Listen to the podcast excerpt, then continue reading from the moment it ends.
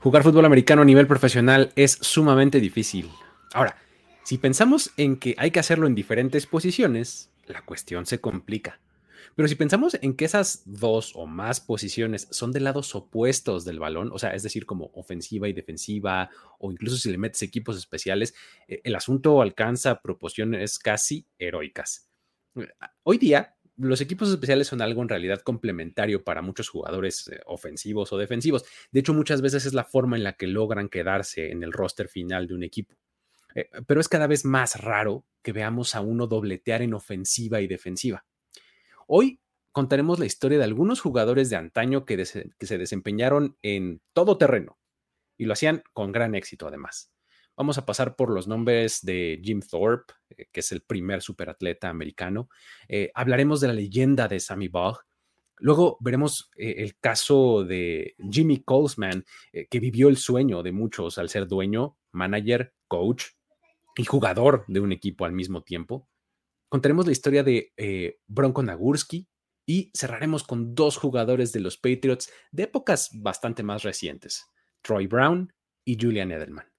Todo esto lo vamos a platicar hoy aquí en Historias de NFL para decir wow, relatos y anécdotas de los protagonistas de la liga. La NFL es un universo de narrativa, testimonio, ocurrencia y memorias que nunca, nunca dejan de sorprender y todas las reunimos aquí. Historias de NFL para decir wow, wow, wow, wow, wow, wow, wow. Con Luis Obregón y Miguel Ángeles es. Amigos, amigas, bienvenidos y bienvenidas a este espacio en donde hoy vamos a echarnos para atrás en la historia y vamos a reconocer la carrera y el quehacer de algunos nombres de jugadores que están bien interesantes porque andaban por todos lados, todo terreno, como decidimos ponerle. Mi nombre es Luis Obregón y estoy acompañado de Miguel Ángeles. ¿Cómo estás, mi querido Mike? Bien, bien, la verdad, muy contento. Este, es esos programas donde de verdad nos damos gusto en el tema de irnos hasta los principios del fútbol americano, desenterramos nombres ahí medio, medio olvidados.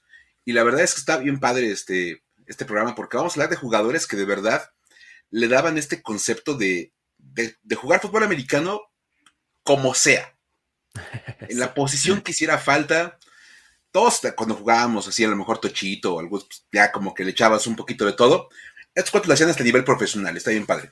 Sí, sí, sí, en el tocho es lo más común, ¿no? Pues que te quedes en el campo todo el tiempo, ¿no? Incluso cuando, cuando uno juega infantiles, este, pues en infantiles también, pues a veces los equipos no dan para más, ¿no? No hay, son poquitos chavillos, entonces pues hay que jugar a ofensiva y defensiva, ¿no? Este, o hay algunos niños que pues son muy talentosos y el coach los quiere adentro del campo todo el tiempo, ¿no? También llega hasta, pues, hasta cuando son un poco más grandes, ¿no? Medio adolescentes, pero conforme empiezas a crecer, pues empiezas a encontrar tu especialidad y es justo en donde estamos ahorita. O sea, creo que el hecho de que haya cada vez menos jugadores eh, de este tipo se debe a que pues como que te vas especializando, ¿no? Tu, tu skill set va requiriendo de, una especialización muy, muy amplia, muy importante para que realmente seas muy bueno en una cosa, ¿no? Y, que bueno, igual en las épocas de las que vamos a hacer referencia, pues de repente igual tampoco había tantos jugadores en el roster y, Exacto. Pues, si, podías hacer dos cosas, pues qué mejor, porque eso ayudaba al equipo hasta ahorrar un poquito de lana. Exacto. Ya no, pagabas tanto, así, la verdad, o sea, o sea, va a estar padre porque a ver cómo de repente se presta para varias interpretaciones este, este sí. Sí, sí, porque, o sea, además hay que recordar que en aquella época, pues bueno, eran jugadores profesionales sí, pues, les pagaban por jugar, pero en realidad eran así como plomeros y este profesores y este eh, cerrajeros y demás, ¿no? O sea, claro, tenían otro trabajo, ¿no? Los jugadores. Para los que para los que este, ven el programa, los programas que yo hago en formación escopeta, hagan de cuenta la LFA ahorita. Ándale. Y la FIFA, hagan de cuenta así, pero es bueno. Tal cual. Porque de verdad, o sea, incluso hemos platicado con jugadores ahí en el canal y te dicen, es que pues, tenemos una chamba y pues entrenas de 9 a 11 de la noche. Madre mía, el día siguiente llega a trabajar a las 8. Llegas a tu casa a la 1 de la mañana para irte a levantar. O sea, lo haces por puro amor al arte. Y de repente pues, dicen, y pues te piden jugar de tal posición, pues la juegas, porque pues es para estar ahí en el campo y aprovechar el tiempecito que, vas a estar como profesional. Entonces, pues, pues sí algo así. O sea, estamos así como, como ciento y cacho de años retrasados en, términos de fútbol americano profesional. Pero bueno, ok. Este eh, es mejor que nada. Muy bien. vamos entonces a platicar de, estos nombres. Tenemos algunos eh, interesantes. La verdad es que me, gustaría eh, comenzar justamente por, por, por, el mismísimo Jim Thorpe, Mike.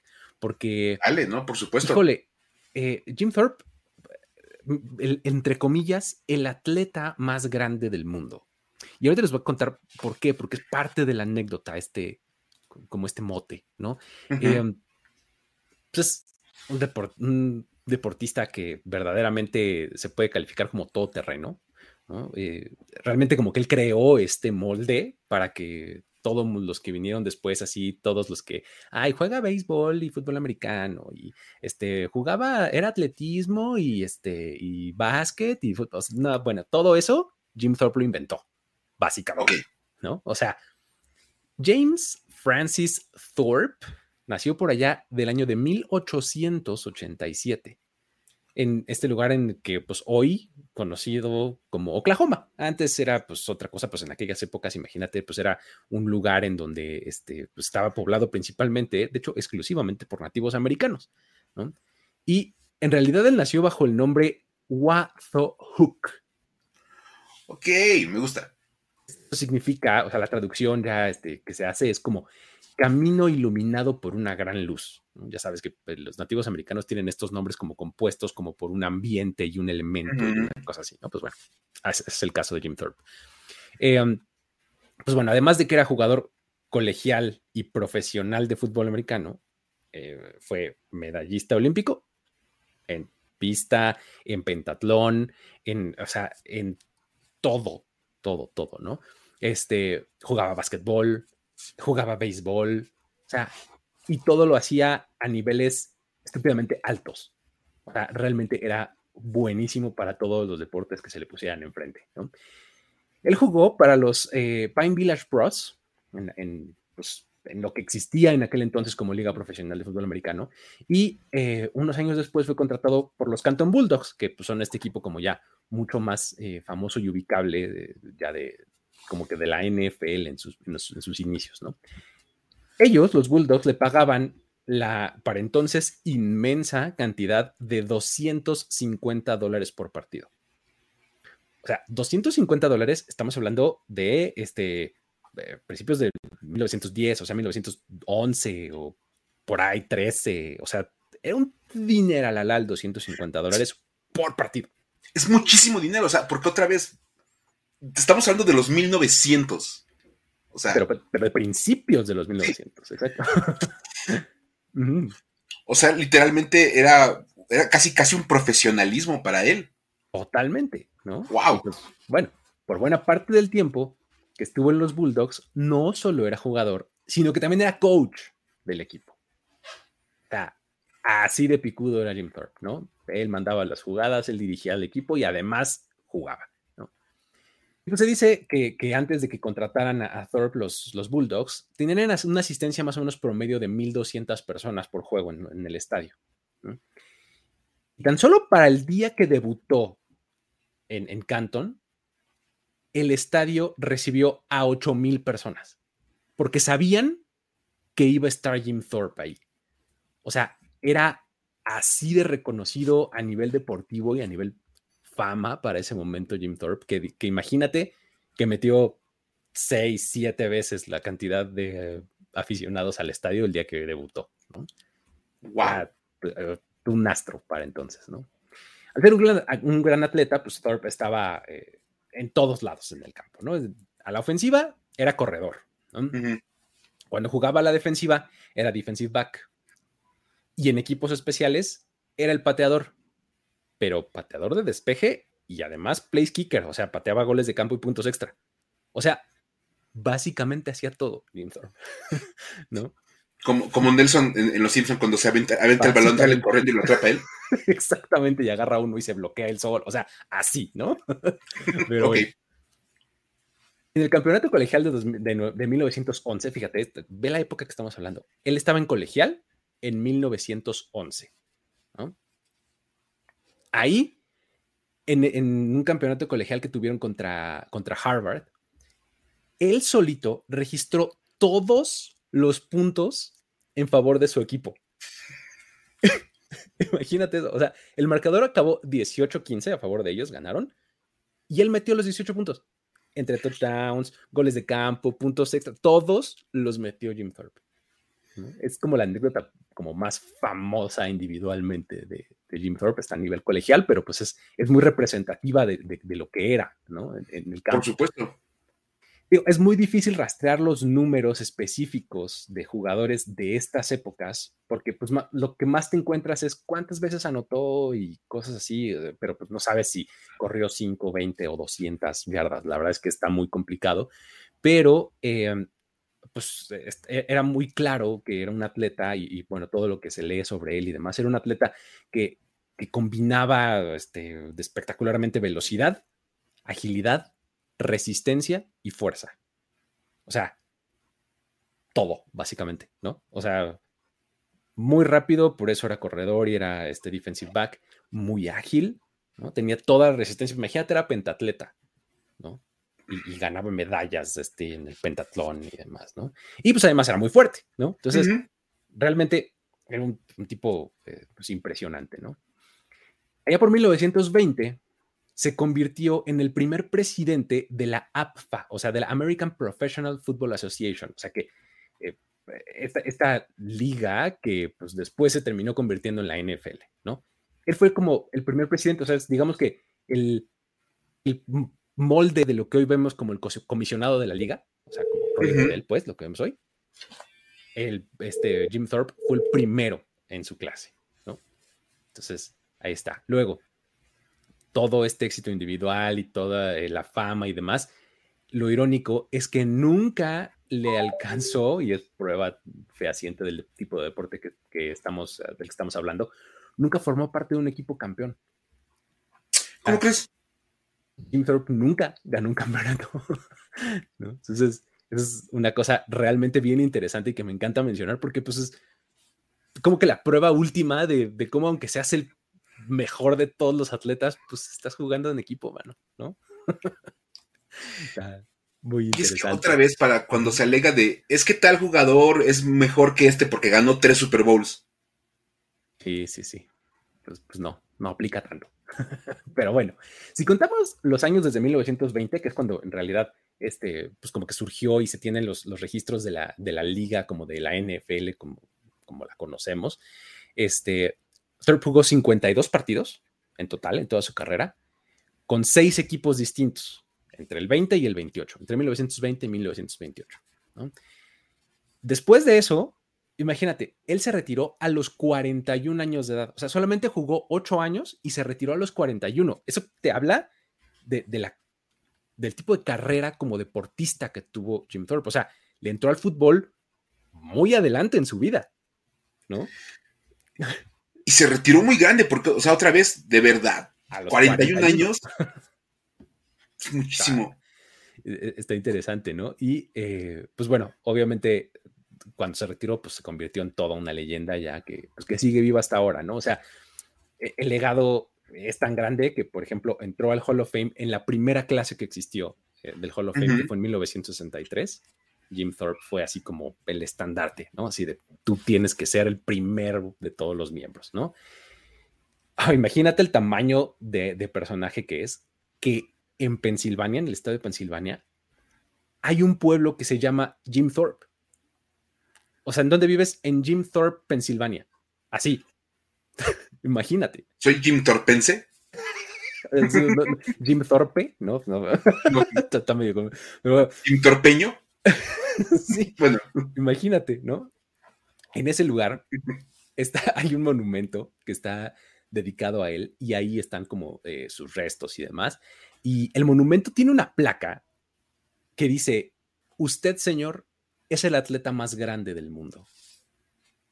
Básicamente, esta frase es una que le dijo el rey Gustavo V eh, de, Suecia en los Juegos Olímpicos de 1912, que fue cuando ganó este, como cuatro medallas y, eh, o sea, tuvo una actuación en esos Juegos Olímpicos impresionantes en pista y demás.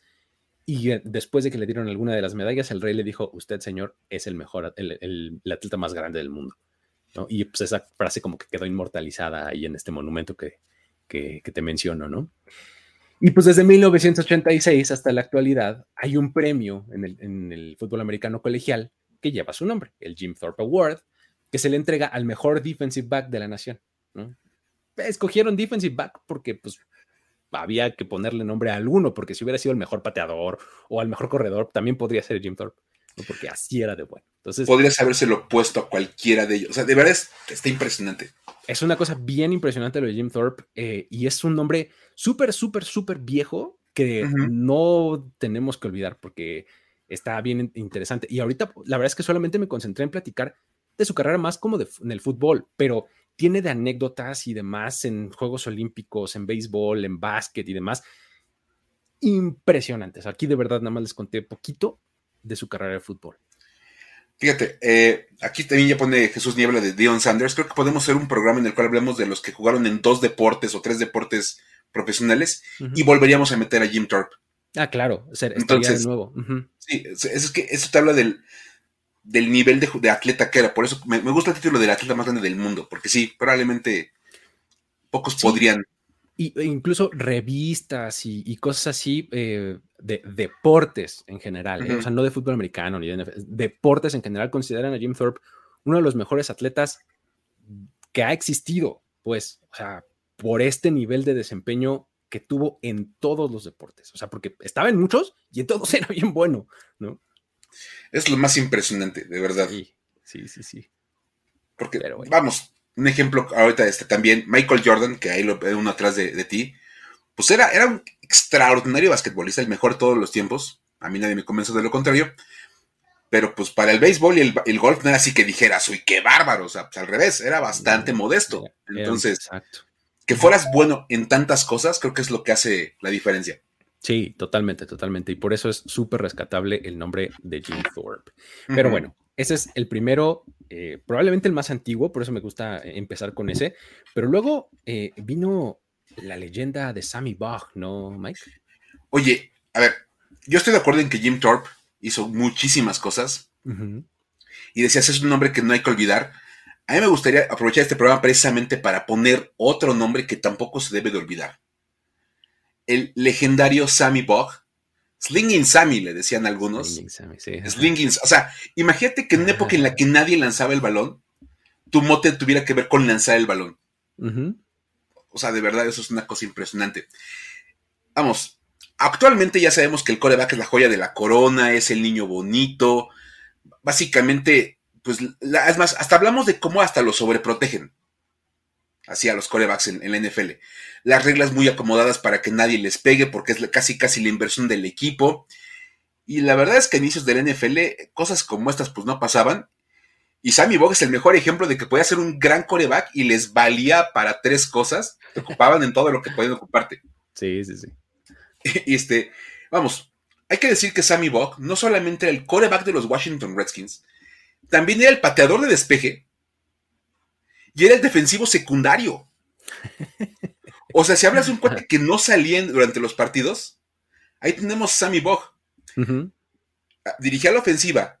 Y si no avanzaban, despejaba. Y como iban a entrar a defender, a defender pues él era el corner. Pues él se quedaba todo el rato jugando fútbol americano, lo cual estaba bien, bien padre. Y bueno, hay que decir que él fue la sexta selección eh, global en el draft de 1937 más para que le echen otra vez las épocas. Y él, a él, él llevó a Washington a ganar dos campeonatos, uno precisamente en sueño de novato, en el 37, y otro en el 42.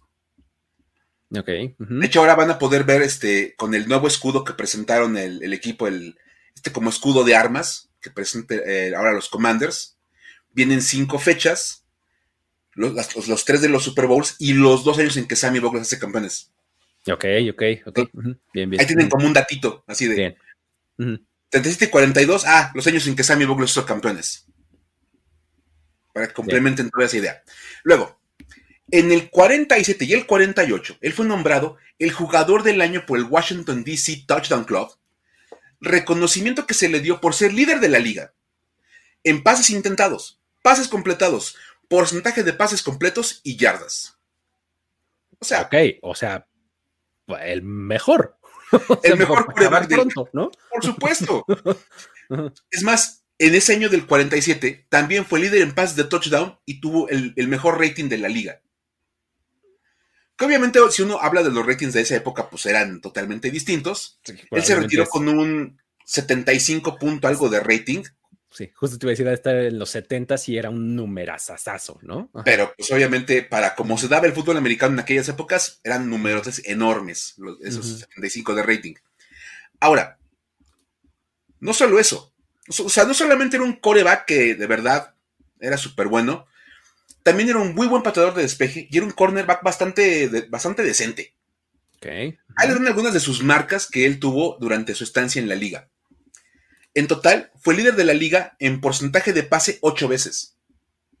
O sea, el más preciso de los corebacks de, la liga, ocho ocasiones. Fue líder en yardas por pase cuatro veces y líder en rating tres veces más. Ok. bien? Luego, fue líder del NFL en yardas por promedio de despeje en cinco años.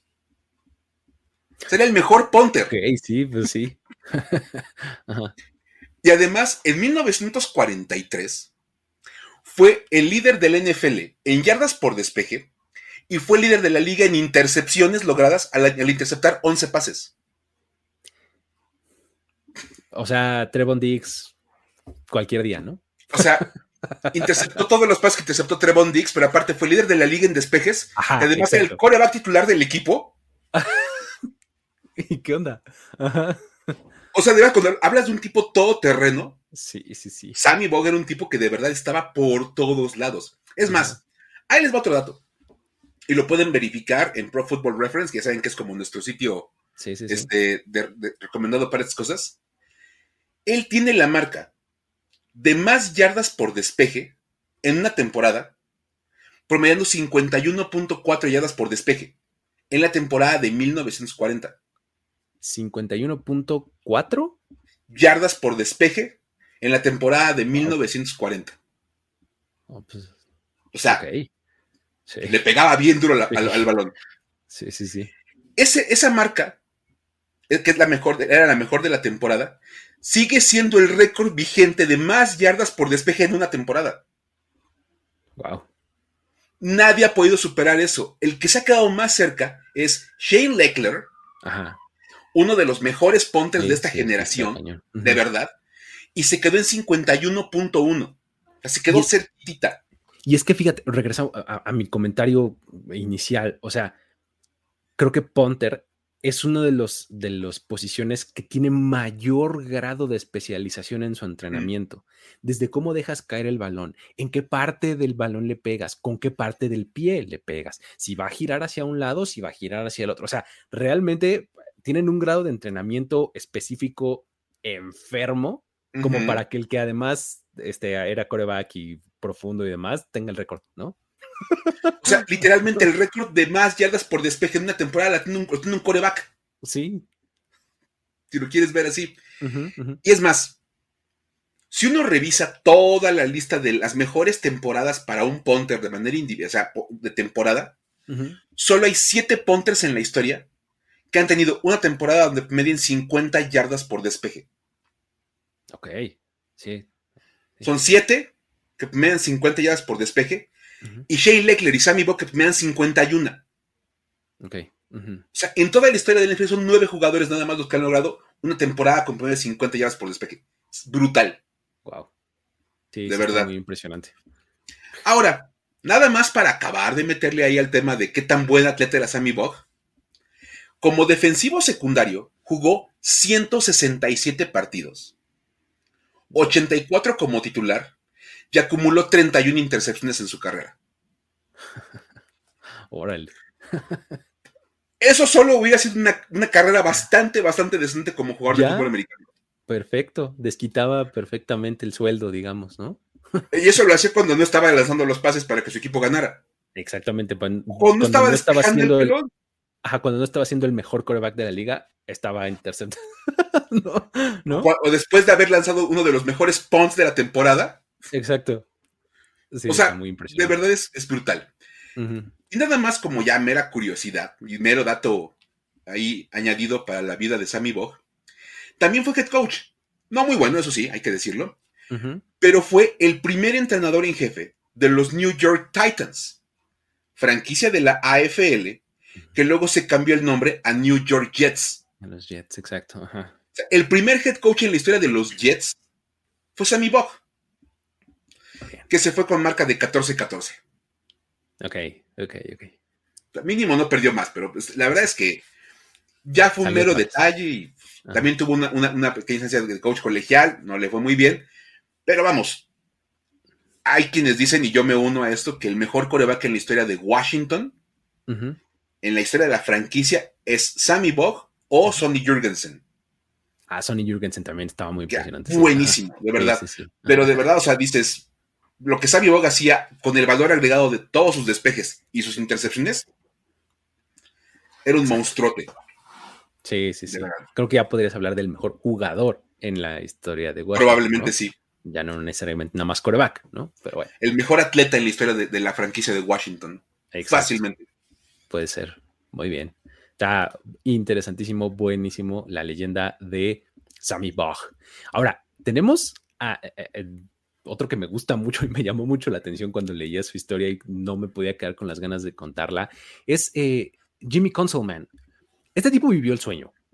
O sea, ahorita les voy a contar por qué. Realmente, eh, el tipo así tiene todo mi respeto, respeto, ¿no? Ahí les va. James Gleason Don Consolman es su nombre completo. Llevó el calificativo de todo terreno a un nuevo nivel, porque pues además de que jugaba ofensiva y equipos especiales, él no entraba a la defensiva, pero jugaba en ofensiva y equipos especiales, pero bear with me, chequen esto. Él fue también coach, manager y dueño de un equipo, todo al mismo tiempo. Ok. o sea, I see your Sammy Bog and rising to with a, with a Jimmy Consolman. Está muy impresionante. O sea, eras el. Ahorita les cuento un poco la historia de cómo llegamos a esto, pero imagínate que eres el dueño del equipo tú obviamente eres el manager porque pues como vas a dejar que alguien más lo administre, ¿no? Por supuesto que eres el coach y pues vas de coreback, ¿no? Y además de pateador. o sea. Es que todos los demás no saben lo que, de lo que estamos hablando, yo voy a hacerlo todo para que vean cómo se hace bien. Básicamente, ¿no? O sea, estaba muy impresionante. Mira, todo empezó en su primer equipo que fueron los eh, Decatur Staleys, ¿no? Este, este, este, equipo que era este, de Chicago, ¿se acuerdan? Este, antes de que existieran los Cardinals y los Bears y demás, existían los Decatur Staleys. Esto fue en 1920. Eh, ahí, en realidad, él, se reúne con George Halas, que era, era, un amigo suyo. O sea, George Halas era amigo este, desde hacía años en la universidad y demás. Y entonces ahí juegan juntos, ¿no? En los Decatur Staleys. Eh, ahí, en realidad, su, rol principal era de halfback, o sea, de, corredor, pues, ¿no? Pero en realidad, él se encargaba de, de acarrear el balón, por supuesto, también de patear puntos extra, de patear los goles de campo y en los juegos importantes se encargaba de las patadas de despeje y eventualmente de lanzar pases. porque, porque pues, básicamente eh, a lo mejor alguien más era el coreback, pero utilizaban mucho esta single wing, ¿no? En donde el centro venía directo hacia el corredor y el corredor decidía si lanzaba o no. O sea, básicamente lo hacía todo, ¿no? Está bien interesante. Pero bueno, al año siguiente eh, se va a los Rock Island Independents, ¿no? Que era otro equipo que estaba en aquel entonces en la liga, y ellos lo contratan como jugador y como coach. Así de, mira, ya sabemos que tú eres este Mr. Know It All, ¿no? Entonces, vente para acá y este, vas a ser el coach. Pero contrataron al dueño de otro equipo. no, es que aquí todavía no era dueño, espérame, aquí todavía no era dueño. ¿no? Aquí todavía no era dueño. Todavía llegamos a este punto. Entonces, este, lo, contratan ahí en, en, los Independents y ese año solamente pierden un juego en toda la temporada. La temporada de cinco partidos, pues, o sea, pero quedan con marca de 4-1. Y Consolman se convirtió en el que hasta esa fecha y hasta la fecha actual es el head coach más joven en la historia de la liga. tenía 23 años cuando se lo trajeron como jugador y como coach. O sea, que Sean McVeigh a los 30 ni que nada. Nah. Jimmy Conselman a los 23 años ya, no, ya era head coach y además era jugador. ¿no? Entonces, ok. Los siguientes tres años los pasa con los Milwaukee Badgers, ¿no? Se va a otro equipo. Y ahí, este, eh, pues por periodos, ahí era jugador y coach, solamente jugador, o sea, como que por pedacitos, ¿no? No, no fue una etapa demasiado llamativa de su carrera, pero pues pasa esos tres años ahí en Milwaukee, ¿no? Y luego fue en 1925 cuando hizo la tremenda inversión de 50 dólares para que la NFL le otorgara una franquicia y, fue en Detroit. O sea, Consolman fue el fundador de los Detroit Panthers, antecesores de los Lions y demás. Este, los Panthers fueron fundados por él.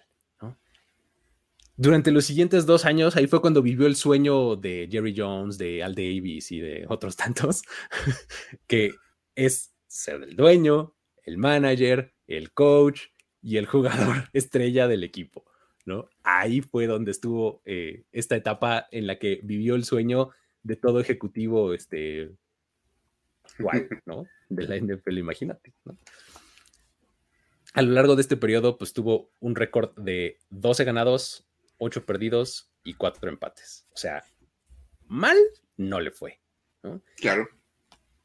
Pero a pesar del éxito en el campo, pues eh, en agosto de 2000, de 2000, de 1927, este, la asistencia en, los partidos, en el estadio, era solamente de unas 3.000 personas por partido. Entonces eso no le estaba haciendo suficientemente atractivo ni suficientemente rentable para que el equipo de los Panthers fuera un negocio para él. Entonces dice, no sabes qué, e, NFL ya no me gustó, te vendo de nuevo la franquicia. Así como no cuánto, 1.200 dólares.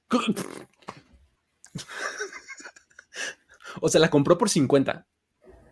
Y, y los vendió en 1200. Dos años después. o sea, si estamos impresionados de cómo los Broncos se acaban de vender por 4.6 billones.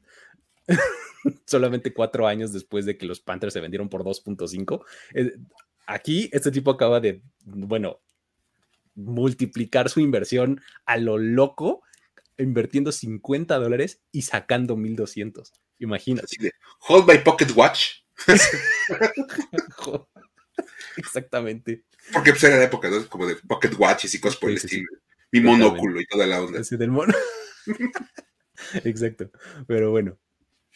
Los últimos tres años de su carrera después de eso, pues ya vinieron con un equipo que se llamaba eh, Providence Steamroller, y pues ahí también fue manager, coach y jugador, ¿no? O sea, esa era su cosa, ¿no? Hacer las, las tres funciones eh, era lo que a él le gustaba. Y con ellos tuvo un récord bastante bueno de 20 ganados, 12 perdidos, 5 empates y eh, consiguió un campeonato en 1928, o sea, con, ese equipo que pues, él dirigía y, estelarizaba, ¿no? Eh, fíjate, lo de él sí era el fútbol de autor, ¿no? Totalmente, o sea, de verdad. De, fútbol de autor. Y este, pues después de eso ya se retira como jugador y se convierte pues, en coach, ya más clavado y realmente le fue bien, estuvo con los, con los Chicago Cardinals, o sea, tuvo varios equipos, le fue bastante bien como coach, ya nada más, ya no era jugador. Y em, luego se volvió administrativo de un equipo de la Major League Baseball, eh, o sea, el tipo siguió activo en los deportes y siendo protagonista, ¿no? Y pues él fue inducido al Salón de la Fama en 1964, que es la, segunda clase, ¿no? Ya les contaba de la primera del 63. En la segunda, el que encabezó fue el mismísimo Jimmy Consolman. Así está su historia, que me encanta, me parece de lo más divertida. Es de lo más genial que hay. hablabas de Jim Thorpe, que fue parte de la generación del 63 de del Salón de la Fama, la inaugural. Sammy Bob también estaba en esa generación inaugural. En la primera. Una generación de 17, personas. Uh estuvo en la segunda. Y el que sigue también está en la primera generación de, del Salón de la Fama. O sea, vamos a hablar, estamos hablando de, los verdaderos originarios fundadores de este deporte. Exacto. Y el que sigue es otro nombre que de verdad también como que van a, escuchar, como por varios lados en la actualidad, y es Bronco Nagurski. Y es que cuando uno habla de Bronco Nagurski o escucha el nombre de Nagurski en la actualidad, es porque va como pegado a la palabra premio. El premio Nagurski o el premio Bronco Nagurski, porque hay, un reconocimiento colegial que se entrega al mejor defensivo, o sea, al mejor jugador defensivo. Overall, ajá. No importa en qué posición, puedes decir es el mejor del país, te llevas el premio Bronco Nagurski. Obviamente todo mundo relaciona entonces a Bronco Nagurski con la defensiva. Pero lo que pocos saben es que aparte era un jugador ofensivo súper importante en su equipo. Es más, básicamente lo más importante que él hacía era jugar a la ofensiva. Ok. Cosa, interesante. De hecho, bueno, él jugó en los Chicago Bears de 1930 a 1937 fue como su época más importante. Luego, durante la Segunda Guerra Mundial, él regresó a jugar y cosas por el estilo, ya sabes, por, cosas así. Pero vamos, su periodo importante fueron ocho años, del 30 al 37. Era un jugador conocido por su tamaño físico. O sea, en aquellas épocas ya hablábamos de que el fútbol americano era distinto a lo que conocemos ahora. Él medía 1,88 y pesaba 107 kilogramos. Que Órale. Es la estatura, ahorita es como el peso y la estatura de un coreback decir, un receptor, a lo mejor. Pero para aquellas épocas era un tipo bastante, bastante pesado y fuerte. Y de hecho, tan, tan fuerte era que lo ponían de fullback. O sea, el corredor de poder. Nada de, nada de running back. No, no, no. Él era el fullback.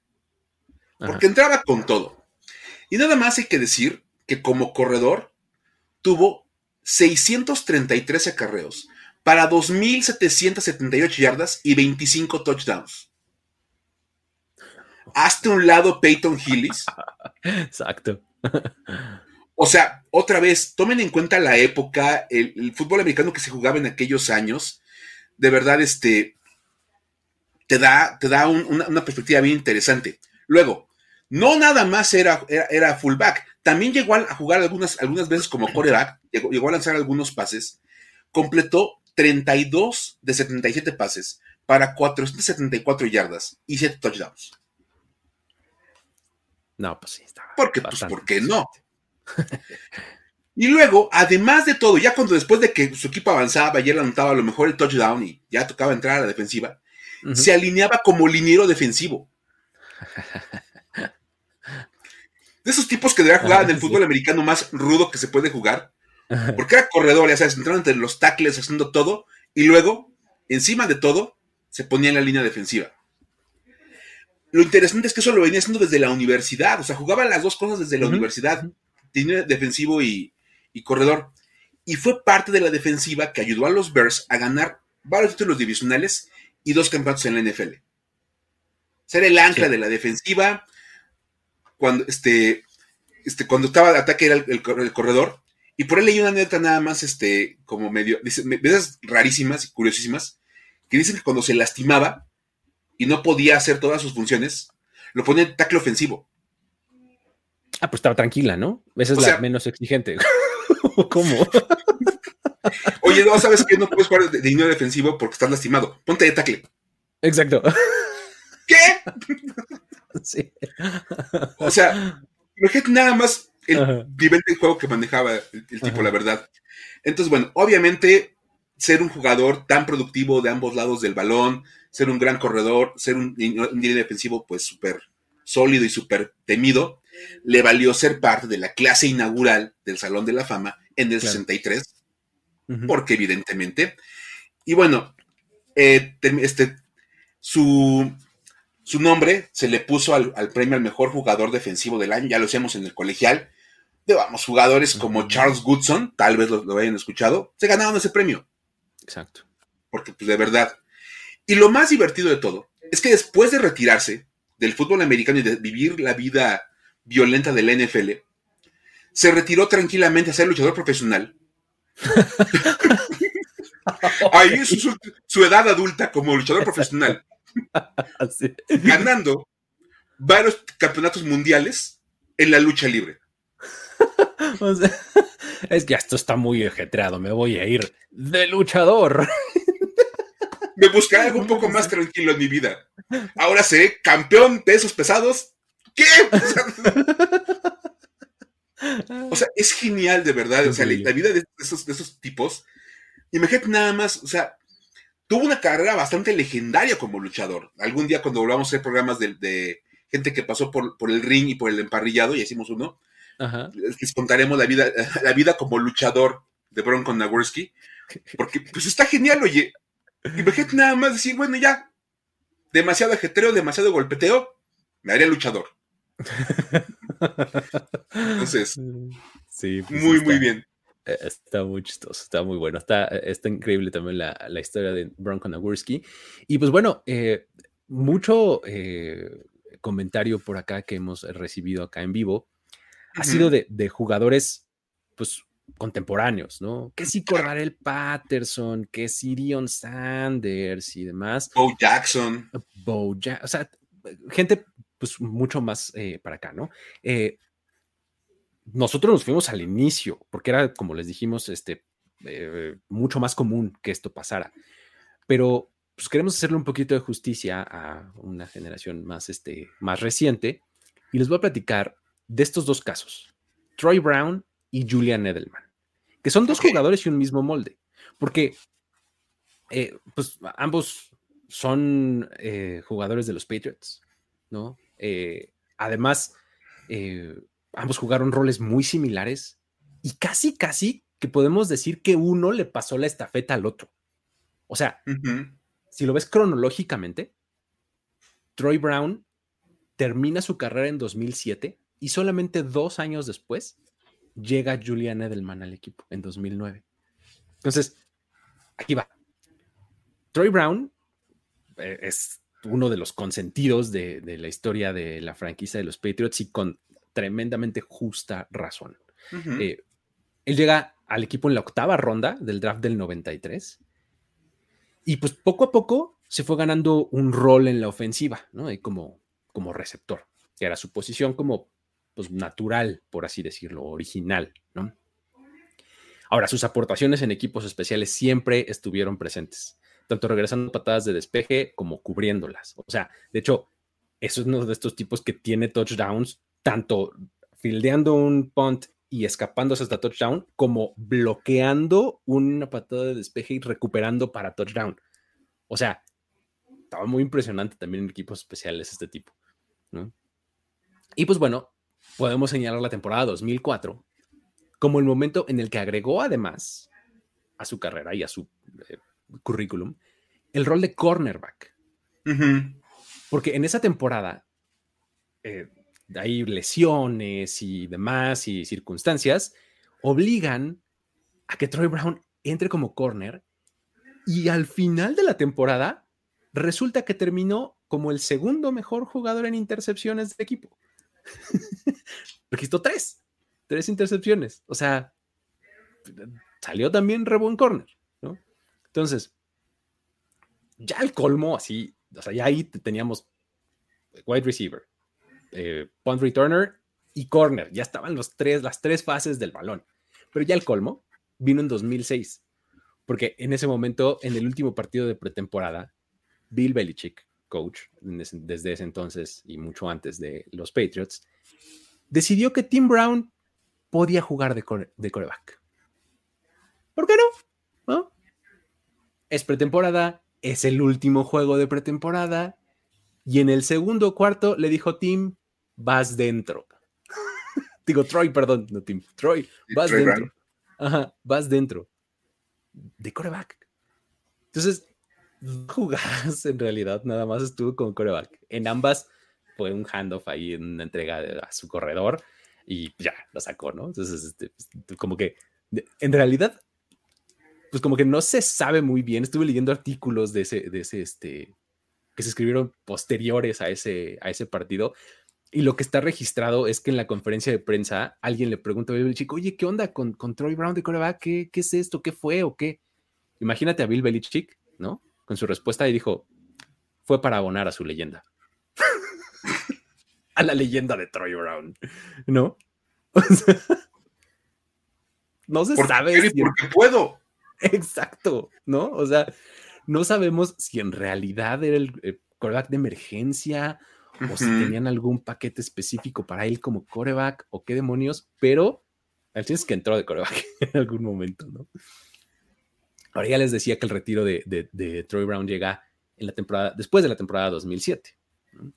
Eh, imagínense tener que eh, despedirse después de esa temporada 2007, donde los Patriots llegan al Super Bowl, invictos y demás, y pierden, ¿no? Entonces, se retira después de eso y lo hizo siendo el único jugador en la historia de la NFL, que eso es algo que está vigente todavía, en tener al menos 550 recepciones, 250 regresos de despeje y por lo menos una intercepción.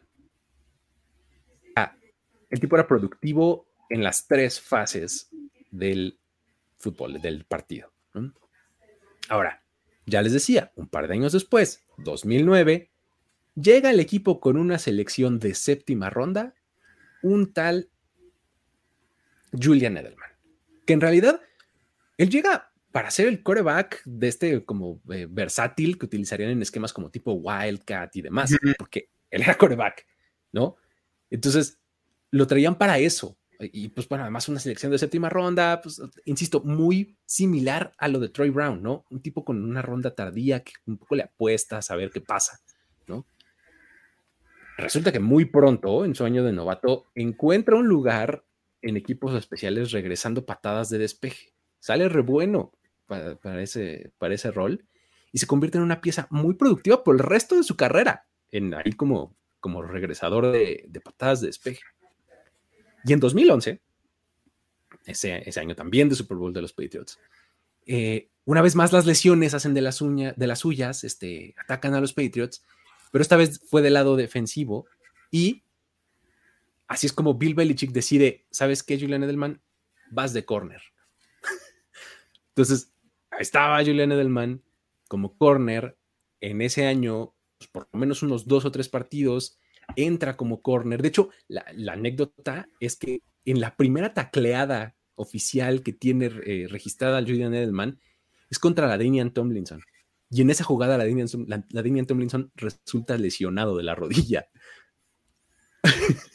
Entonces, ok. Está buena la anécdota, ¿no? Entonces, eh, insisto, 2011, eh, ya ahora estaba, ya había agregado su tercer fase, ¿no? O sea, empezó en equipos especiales, luego este, como receptor y pues le mete a, este, a la defensiva después, ¿no? Similitudes entre estos dos jugadores, porque hay un montón. O sea, si uno se mete a ver como la historia de la franquicia de los Patriots, se encuentra siempre estos dos nombres, el de Troy Brown y el de Julian Edelman, muy entrelazados, muy cercanos siempre.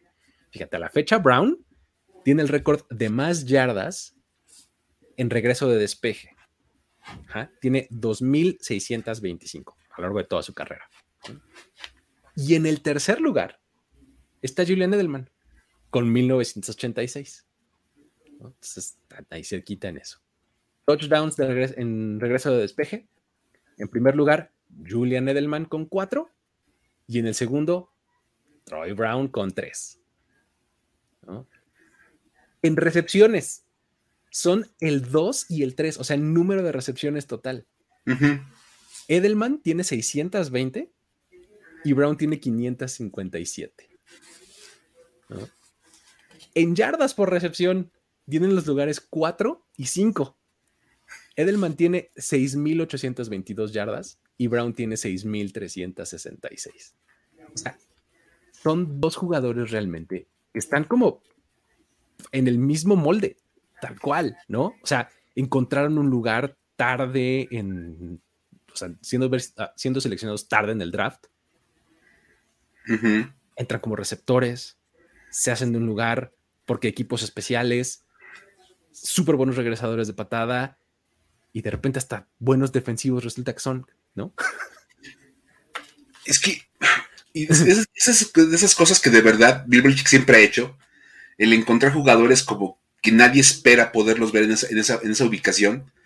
Y, por ejemplo, después te acuerdas este, de Chris Hogan, claro. que era un jugador de la cross y de repente empezó a sacar como ese montón de cosas.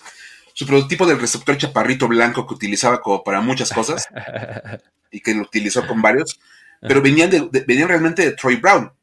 O sea, no era como tanto el prototipo del receptor chaparrito blanquito de inicio. Troy Brown hacía todas las funciones por sus habilidades. Está, bien interesante eso. Son básicamente la misma carrera, no inventes. Sí, está bien interesante. O sea, cuando, estaba buscando jugadores de este tipo, me encontré, me, acordaba de, Troy Brown, pues dije, pues sí, ¿no? Pero luego me vino a la mente Julian Edelman y justo cuando empecé a ver las carreras de los dos dije, oye, pues son el, o sea, así, eh, Bill Belichick agarró su molde de galleta y lo cortó así, ¿no? A los dos, ¿no? Ese sí fue literalmente el repuesto del otro. Sí, sí, sí, sí. O sea, uno piensa, no, hombre, Julian Edelman era Wes Welker. Un poco sí, o sea, poco, pero realmente el que al que se parece más todavía su carrera es a Troy Brown, ¿no? Bueno, es también interesante. Sí, sí, sí. Eh, Me gusta. Buenísimo. Pero bueno, esos son los nombres que traemos ahí de, de jugadores todoterreno para ustedes el día de hoy, pero queremos pasar a la historia para decir, güey, del día de hoy. Venga, por favor, Mike. Y, bueno, este, es que a ver. Este ha sido como el off de los receptores. Creo que sí ha habido como una temática en, este, en este off ha sido receptores moviéndose y cobrando mucho dinero por hacerlo. Y entonces, obviamente, de repente se han dado como declaraciones y comentarios. Y hoy, esta semana tuvimos dos que sí dijimos, güey. Sí, güey. ¿Te cae? Van a ver. Vamos a empezar primero con Davante Adams. Ya saben, Davante Adams estaba en los Green Bay Packers, lo acabaron mandando a los Raiders. Y en una conferencia de prensa que dio esta semana, le preguntaron, como hacen los reporteros de manera ya predeterminada, por la comparación entre, entre Derek Carr y Aaron Rodgers. Porque es junio no tenemos nada más de qué hablar, de verdad. Necesitamos tema de conversación, así que dame algo. Y sabemos que esto puede sacar carnita para echar mínimo una buena nota ahí en tu periódico. Y lo mejor, o sea, y de verdad, tiraron el anzuelo y Davante Adams mordió, pero tal cual, así, completo el anzuelo. Se, clavó completo en la pregunta. Y empezó bien. Dijo, es una pregunta complicada Ok. Luego dijo, es como comparar a Jerry Rice conmigo. Eh, ok. Se metió a terreno peligroso. Dices, a ver, o sea, encima todo te vas a comparar con Jerry Rice. Exacto, te metiste a terreno peligroso eh, on call for, ok, pero bueno. Luego, o sea, habló, habló en el tema de que, bueno, eh, Aaron Rodgers es considerado tal vez el mejor de todos los tiempos en cuanto a habilidad, y pides comparar a otro jugador que es bueno contra el mejor. Entonces, como dijo, yo soy pues, un jugador bueno y me, quieren comparar con Jerry Rice, es un poquito como el comparar a Derek Carr con Aaron Rodgers.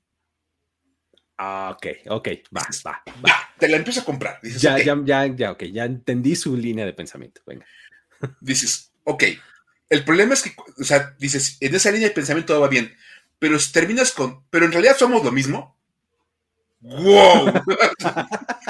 ah, bueno, pues sí, los dos somos jugadores de NFL. No, no, no, o sea, en temas de talento, básicamente lo mismo. O sea, él es el mejor todos los tiempos, me están comparando a mí con él, pero si, ya si lo checas como con detalle, igualitos, ¿eh? Ahí fue donde viene el problema.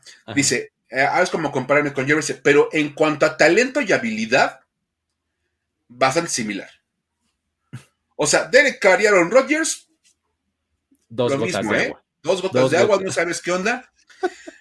O sea, y luego, luego vino la parte en la que quiso explicar, como, como adentrar en su explicación, pero automáticamente él mismo derribó el que son lo mismo. Dice, bueno, la fuerza en el brazo de Derek eh, sí es distinta a la de Aaron Rodgers. Los, dos danzan muy distinto. Entonces no son lo mismo. No son lo mismo. O, sí. Dice, el release es diferente. O sea, si tienen un release diferente, si lanzan distinto, no pueden ser lo mismo. ¿Estás de acuerdo? Pues sí.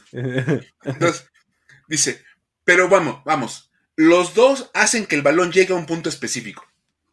Ah, bueno, menos mal, cabrón, porque para lo que cobran, si no quisieran llegar el balón a donde quieren, pues está complicado. O sea, o sea, pues tomando en cuenta que son de los dos corebacks mejor pagados de la liga, este, ya vi el comentario. Sí, sí, es buenísimo.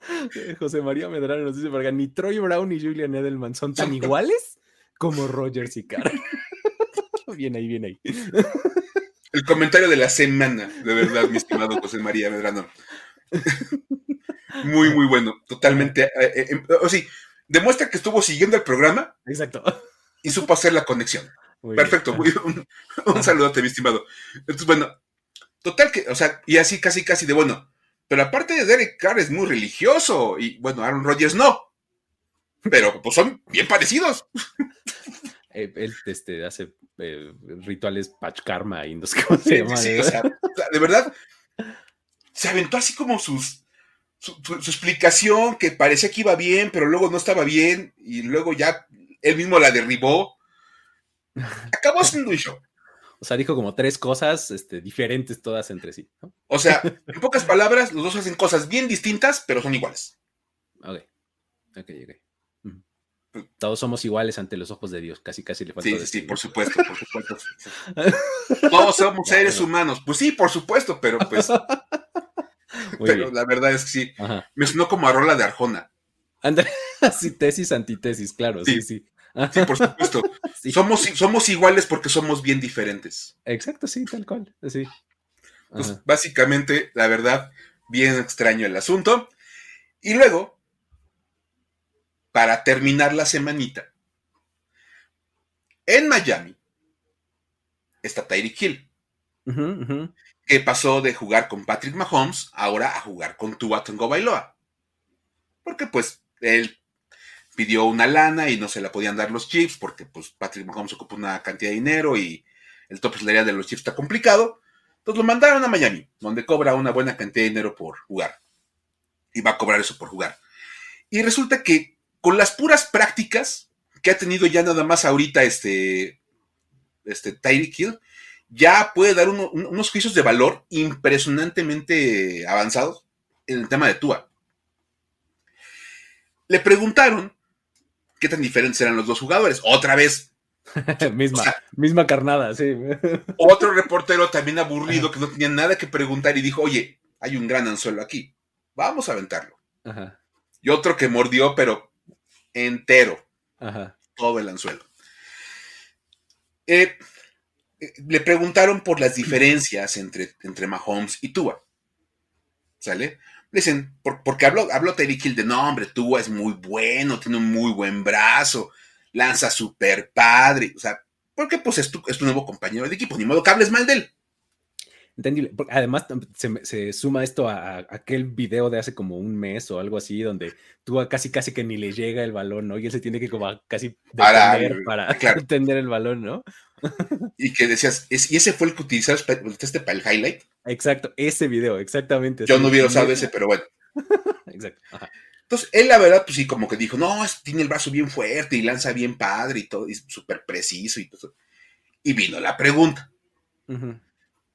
¿quién tiene mejor brazo? ¿Mahomes o Tua? Y otra vez. O sea, Ajá. si tú has visto fútbol americano los últimos dos años, ni siquiera te- tienes que ver todos los juegos. Ve Un un, par de juego de cada uno, un juego Vas- de cada uno, ya con eso. vas a poder dar la respuesta. Ajá. Pero ahí te va. Su respuesta fue, este, no, dice, en temas de fuerza de brazo, definitivamente Mahomes tiene el brazo más fuerte. Ok, bien. Pero si vamos a hablar de precisión, me quedo con Tua todo el día. Ok.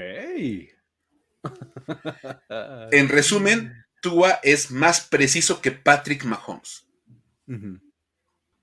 Qué osado.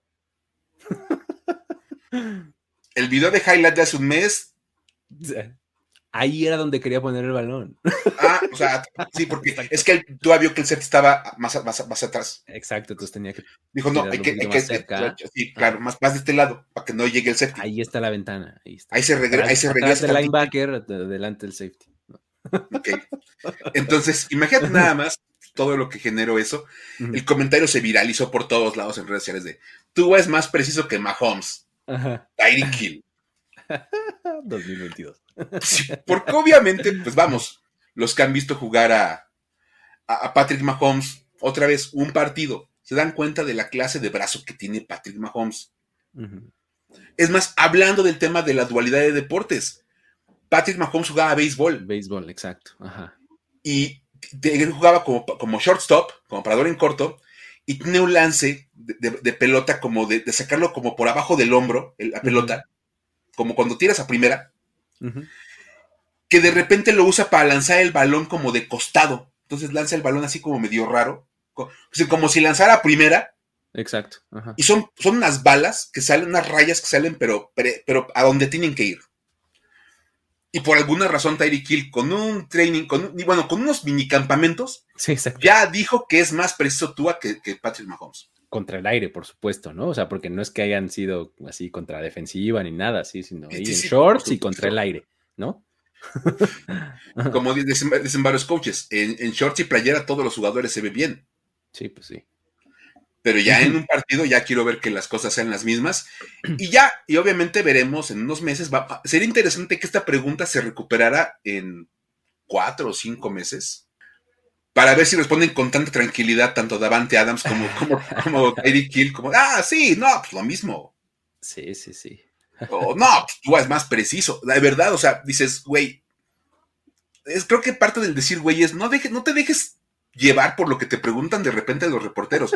Están buscando la nota para tipos como, como tú y como yo. Exacto. Algo de qué platicar durante 10 minutos. Tengamos una sección en nuestro programa. Tengamos algo de qué reírnos, de verdad. O sea, porque, neta, o sea, comentarios, y de verdad. Entonces, a esta historia para decir, güey, la verdad es que este. Bastante, bastante extraña, bastante rara, pero vamos, ahí está. Muy bien. Perfecto. Pues Muchísimas gracias a todos por haber estado por acá. Con esto llegamos al final. Eh, gracias a los que estuvieron aquí en vivo, echando buenos comentarios y demás. Eh, si ustedes ven esto un poquito después en la plataforma en la que ustedes así lo decidan, verlo o escucharlo, también eh, regálenos un comentario, like, subscribe cualquier cosa que se haga en la plataforma que ustedes disfruten. Y pues nada, con eso llegamos al final. Eh, el día de mañana es miércoles y tendremos algún tema selecto aquí en el canal de Primero y Diez. Este, eh, tenemos eh, Film Room con Jorge y con Fernando, también por ahí cerca del final de la semana. Y en Formación Escopeta también tenemos contenidos, ¿no, Mike? Así es, el, el jueves yo los veo en el programa que hacemos de fútbol americano de, México, donde les vamos a contar, fíjate, eso va a estar bueno, mm. de cómo el calendario es flexible en el tema del de, partido, puede ser jugado en cualquiera de los dos estadios. Ok. ¿Y cómo sabe uno qué? Te avisan, te avisan unos días antes. Ah, vaya. O sea, decía que iba a ser local uno, pero te avisan después que no, que va a ser local el otro. Ok, bueno, pues, bueno, ya, ok. Luego, espero para ver el contenido para enterarme perfectamente. Que se va a poner bueno, vamos a platicar ahí un poquito de esa liga. El viernes tengo el programa de Ring of Honor para platicar ahí este de, algún jugador legendario. Les aviso que, bueno, por cierto, este va a ser uno de los integrantes del Broncast, mi invitado. Ah, buenísimo. Ya está. No les diré quién, así, pero ahí tendrán ustedes que adivinar quién, quién de los tres estará presente este viernes. Y bueno, pues nada más agradecerles a todos por andar por acá, como, como cada semana. Y ahora sí ya pueden seguir con sus actividades del día, ya con lo que tengan pendiente por hacer. Pueden seguir adelante con su, trabajo, con sus pendientes, porque ya platicamos un rato de acá, de historias para decir wow. Exactamente. Muchísimas gracias a todos una vez más. Eh, mi nombre es Luis Obregón, Miguel Ángeles es. Nos despedimos de ustedes y hasta la próxima. Bye bye. Esto fue Historias de NFL para decir wow, wow, wow, wow, wow, wow, Los relatos y anécdotas de los protagonistas de la liga directo a tus oídos. Con Luis Obregón y Miguel Ángeles E. Voz en off, Antonio Sempe. Una producción de primero y diez.